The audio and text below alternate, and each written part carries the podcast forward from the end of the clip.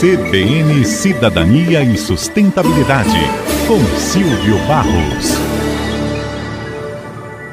Eu não tenho o hábito de assistir filmes dentro do avião, mas confesso que nas últimas 14 horas da minha recente viagem a Dubai, acabei procurando algum documentário que pudesse enriquecer os meus conhecimentos sobre sustentabilidade e acabei encontrando um que me impressionou bastante.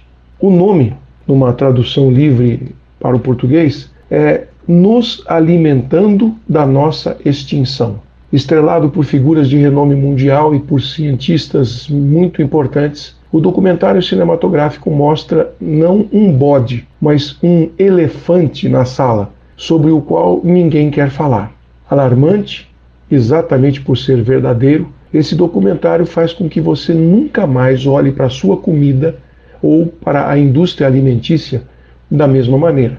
E agora, semana passada, um estudo do Observatório do Clima aponta a produção de comida como a maior vilã das mudanças climáticas no Brasil, afirmando que os sistemas alimentares foram responsáveis em 2021 por 1,8 bilhão de toneladas brutas de gases de efeito estufa, o que representa 73,7% do total.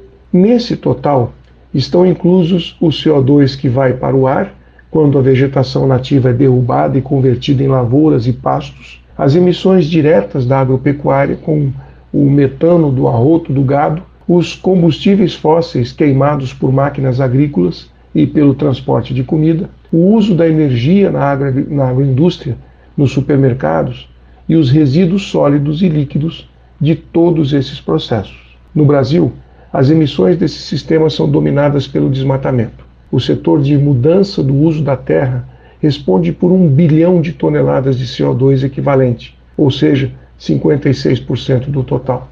Na sequência aparece a agropecuária, cujas emissões são geradas sobretudo pelo rebanho bovino, com 600 milhões de toneladas. E em terceiro lugar vem a energia, com 100 milhões de toneladas. Temos que considerar que existem aspectos positivos a serem contabilizados, porque aqui no Brasil a gente tem investido muito e com sucesso na agricultura de baixo carbono.